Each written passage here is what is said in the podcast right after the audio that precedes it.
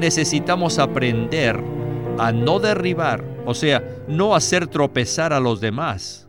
No solo debemos ser cuidadosos, sino también debemos ser cautelosos para no causar daño a los demás, ni ofenderlos, ni hacerlos tropezar.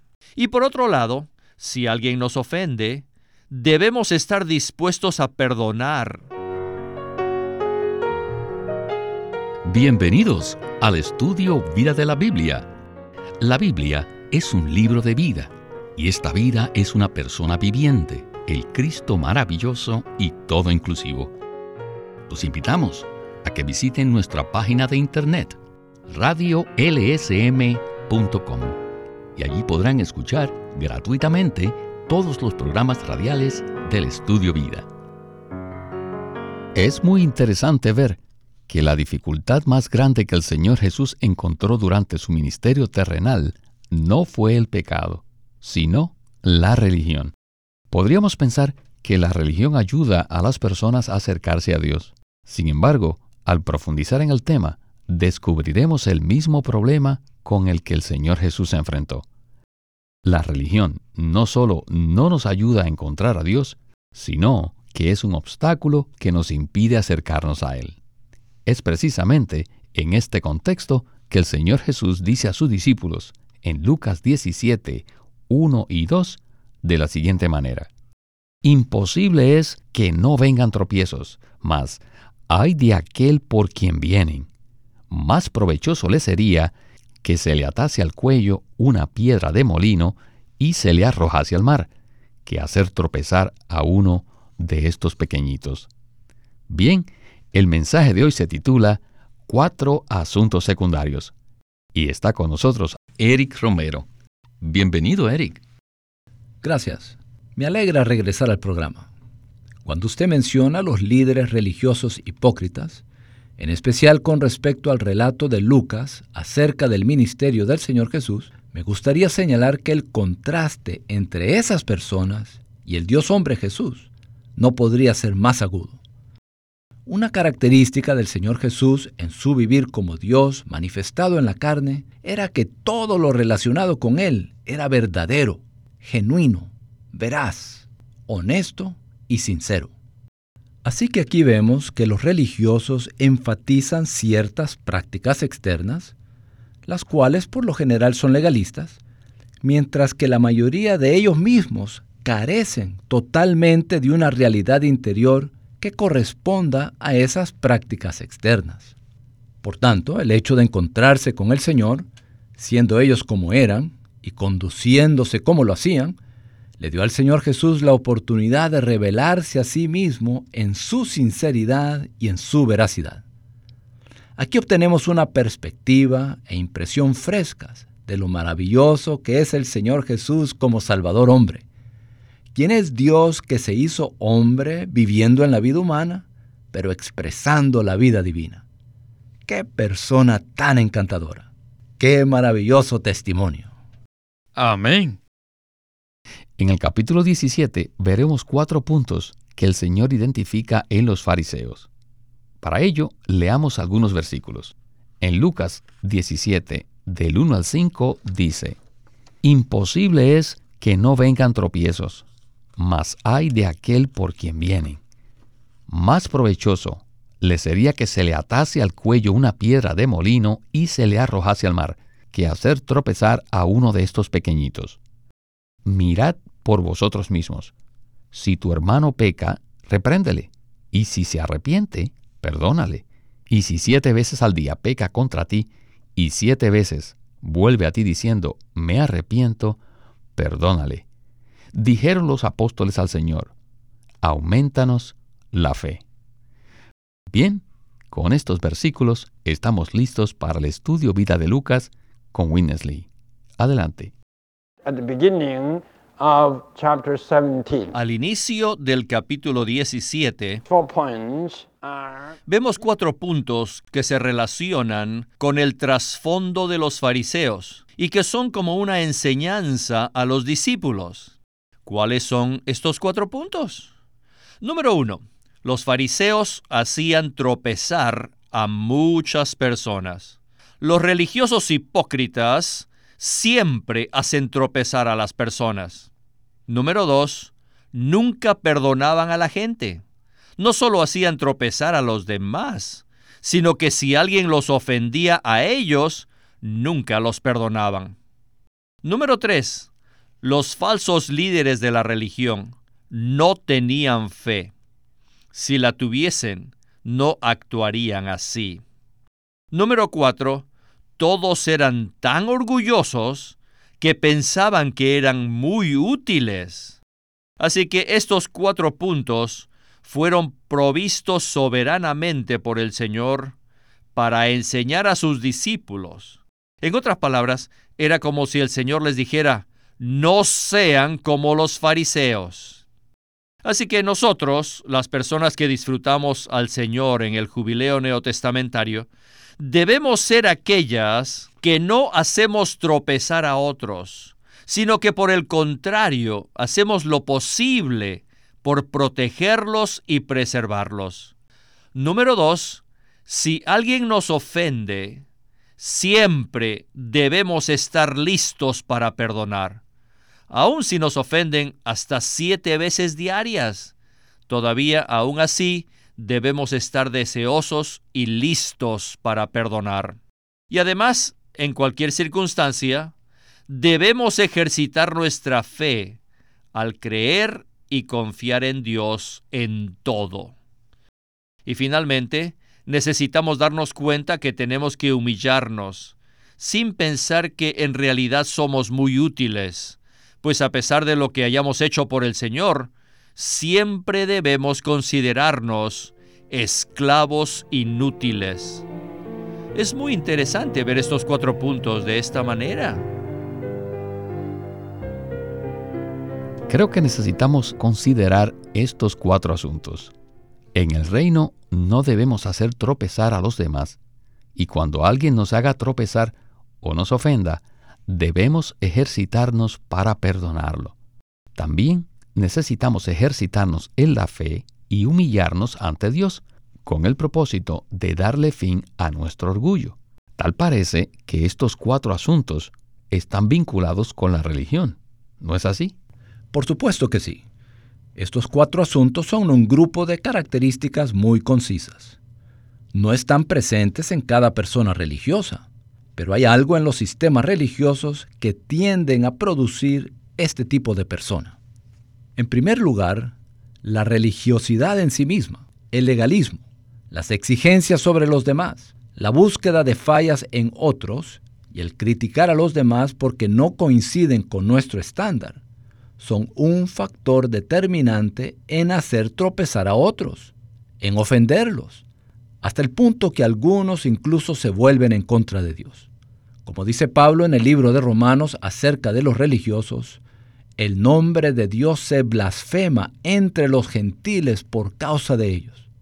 Sin embargo, esas mismas personas que tan fácilmente pueden hacer tropezar a otros, cuando ellos se ofenden, ya sea por una ofensa real o imaginaria, pueden ser totalmente reacios a perdonar. Ellos tienen una exigencia y les ponen un alto estándar a los demás. Si alguien dice que se arrepiente, entonces ellos analizan lo minucioso de ese arrepentimiento y lo juzgan. Y puesto que ellos confían en sí mismos, entonces no confían en Dios. La fe significa que nosotros no somos nada nos damos cuenta de que no somos nada y que no podemos hacer nada.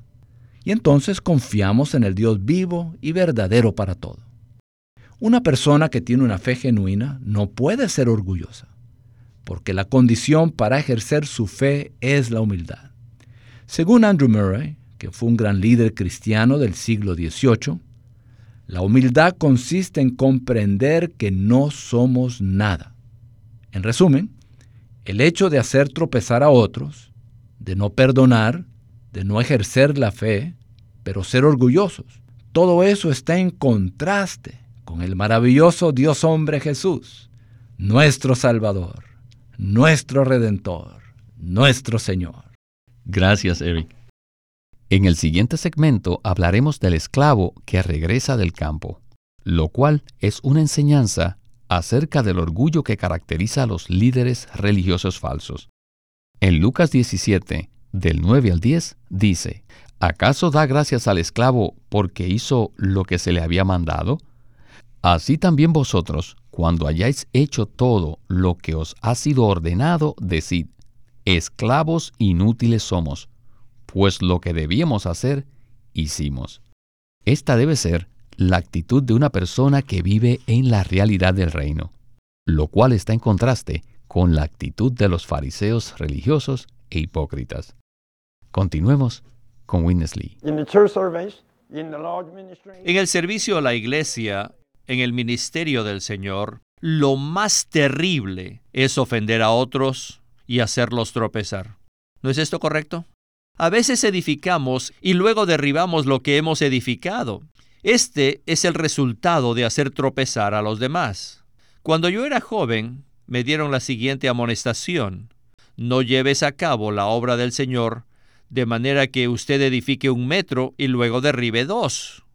Algunos que sirven al Señor laboran de esta manera. Por un lado, han hecho mucho por el Señor, y por el otro lado, han derribado bastante. Tal vez han derribado más de lo que han edificado. Así que necesitamos aprender a no derribar, o sea, no hacer tropezar a los demás. No solo debemos ser cuidadosos, sino también debemos ser cautelosos para no causar daño a los demás, ni ofenderlos, ni hacerlos tropezar. Y por otro lado, si alguien nos ofende, debemos estar dispuestos a perdonar.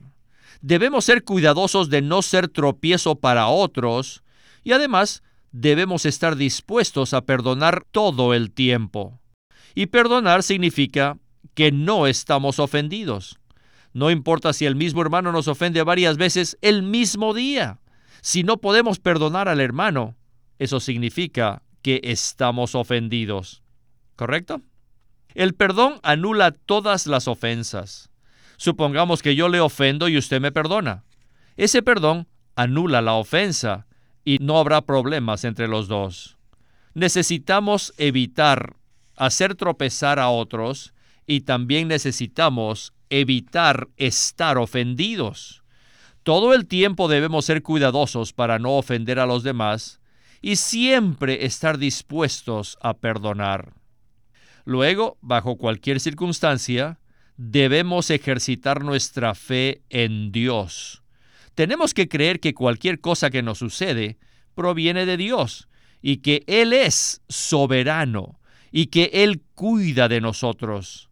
Así que debemos ejercitar tal clase de fe en Él y hacer todo lo que podamos para Él, pero siempre con la actitud de que somos esclavos inútiles. Si hacemos esto, seremos preservados y muy útiles en la mano del Señor.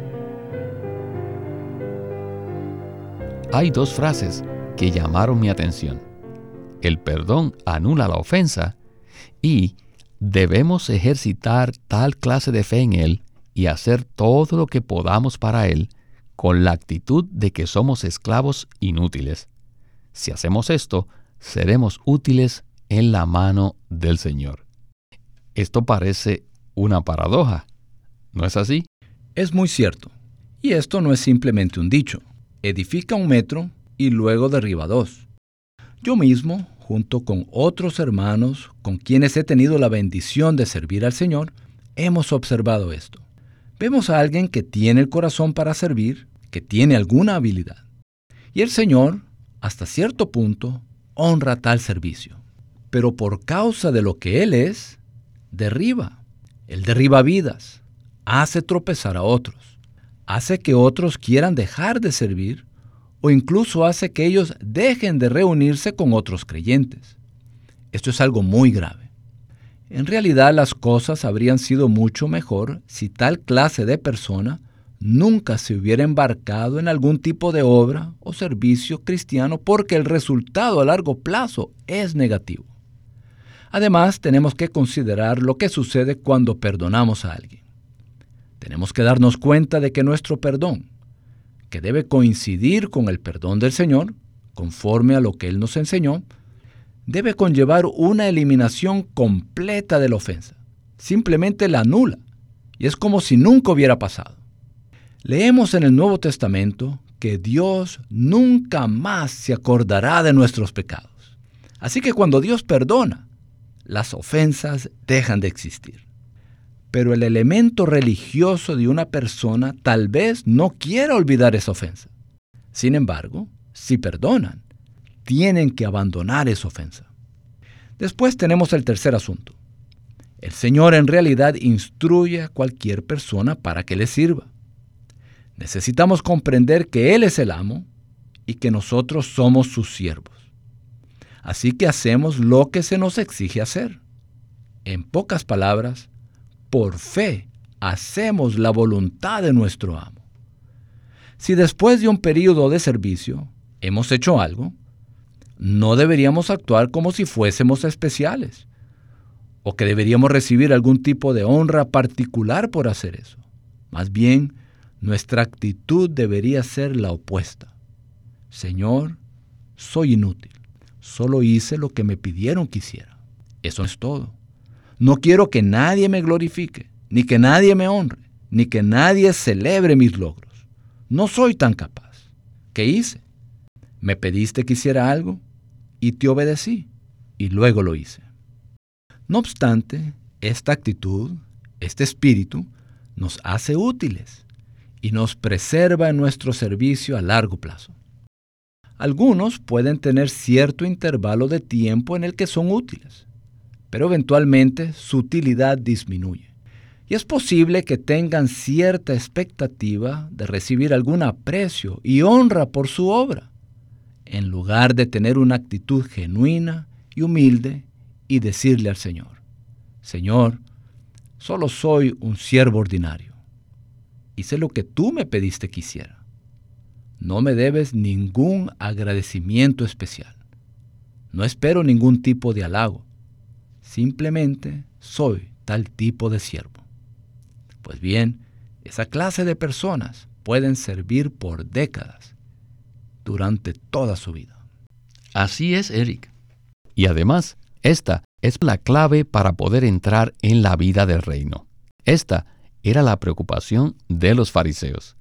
En Lucas 17 del 20 al 25 dice, Preguntado por los fariseos, ¿cuándo había de venir el reino de Dios?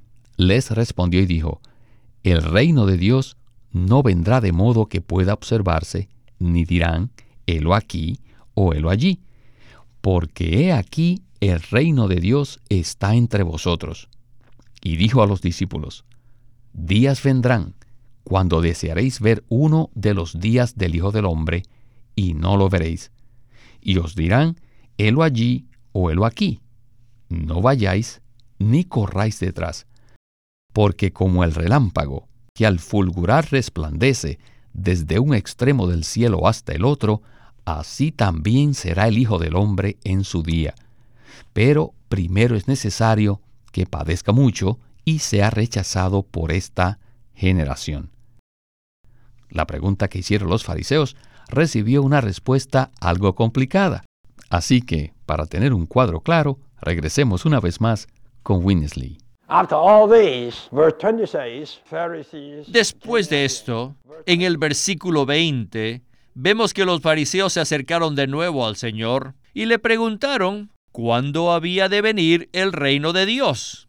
Y él le respondió y dijo, el reino de Dios no vendrá de modo que pueda observarse. Así que el reino de Dios no es visible, no se podrá observar. Más bien es algo invisible, que no puede ser visto por nuestros ojos. En su respuesta hay una fuerte indicación de que el Salvador mismo es el reino de Dios. En los versículos 21 y 22, el Señor les indica a los fariseos que el reino de Dios ya estaba entre ellos.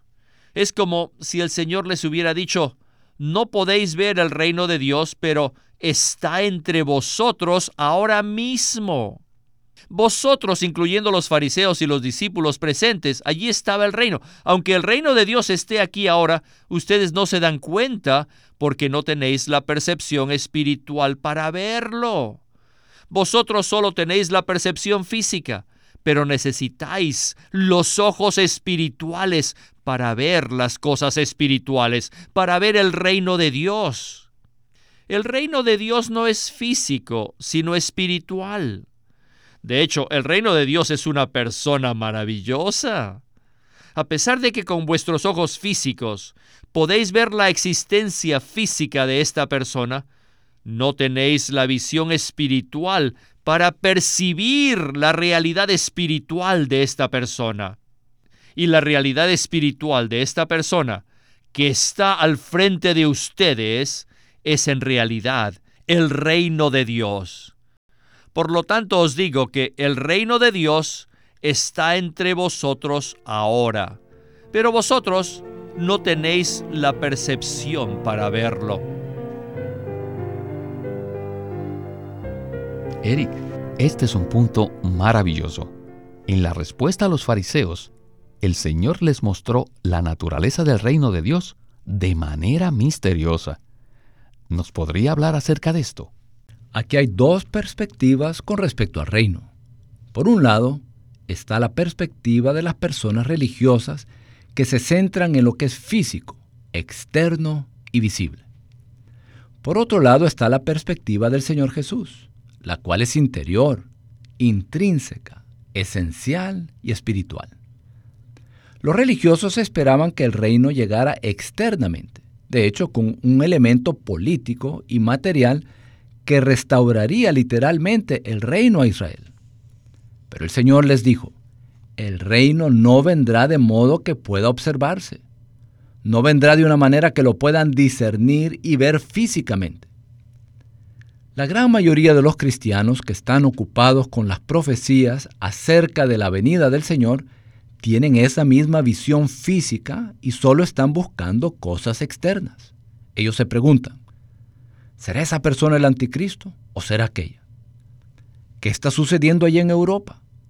¿Será eso la restauración del imperio romano? ¿Qué son esos terremotos? ¿Es esto señal de una gran tribulación? Esa es la misma forma de pensar. No obstante, el Señor dejó muy claro, el reino de Dios está entre vosotros. Esto indica claramente que para que el reino de Dios estuviese entre ellos, alguien estaba entre ellos y ese alguien era el Señor Jesús mismo. El reino de Dios es una persona, no es una cosa. Cuando el Señor Jesús vino, por supuesto, Él vino como rey. Pero también necesitamos ver que Él vino como el reino mismo. Donde Él está, allí Dios gobierna. Y esto es lo que se descuida hoy en día. Que el Señor Jesús en esta era actual está desarrollando el reino de Dios en los creyentes regenerados como una esfera interior de vida en donde Cristo reina en vida como el Espíritu. Y esta realidad del reino es imperceptible no la podemos ver. Es por eso que el Señor dijo que si usted no nace de nuevo, no puede ver el reino de Dios. Pero cuando usted nace de nuevo al creer en Cristo, el Hijo de Dios, y así recibe la vida eterna, la vida de Dios, entonces usted puede percibir otra esfera, porque ahora usted se encuentra en esa esfera. Así que esto es lo crucial que tenemos que ver. Las personas religiosas tienen curiosidad por las señales e indicadores. ¿Cuándo llegará el fin? ¿Cuándo vendrá el reino? Y así prosiguen libro tras libro, una predicción falsa tras otra. El Señor nos quiere decir, deja de mirar lo que se observa. El reino es una persona. El reino es el Hijo de Dios mismo. Y el Señor Jesús vino para producir este reino al sembrarse a sí mismo como semilla de vida en aquellos con un corazón honesto. Sí, el Señor regresará como un relámpago que resplandece desde un extremo del cielo hasta el otro. En ese momento Él será visible, será discernible. Pero hoy en día ocupémonos con aquello que es importante para Dios, que es la realidad interior del reino al comprender que el reino en realidad es Cristo mismo. Cuando estuvo en la tierra, él pudo decir, el reino de Dios está entre vosotros. Pero ahora Él puede decirle a los que lo han recibido, el reino de Dios está dentro de vosotros. Está dentro de vosotros porque yo, el rey en el reino, estoy en vosotros para producir en vosotros una esfera orgánica en donde yo gobierno. Y una vez que este reino haya sido edificado, entonces regresaré de manera observable. Todos nosotros necesitamos un cambio de enfoque de lo físico, de lo visible, de lo observable, a la realidad invisible de las cosas divinas, para que de ese modo aprendamos nuevamente en la palabra de Dios lo que en realidad es el reino de Dios. En conclusión, la realidad del reino y la expresión de éste es Cristo mismo, quien se siembra como vida en los miembros del cuerpo. Así que necesitamos darle más cabida para que Cristo crezca en nosotros y se produzca el reino de forma corporativa en esta era. Y a usted, Eric, muchas gracias por habernos acompañado en este estudio vida. Gracias. Ha sido un privilegio participar en este programa. Este ha sido Víctor Molina haciendo la voz de Chris Wilde, Eric Romero la de Ron Cangas y Walter Ortiz la de Winnesley.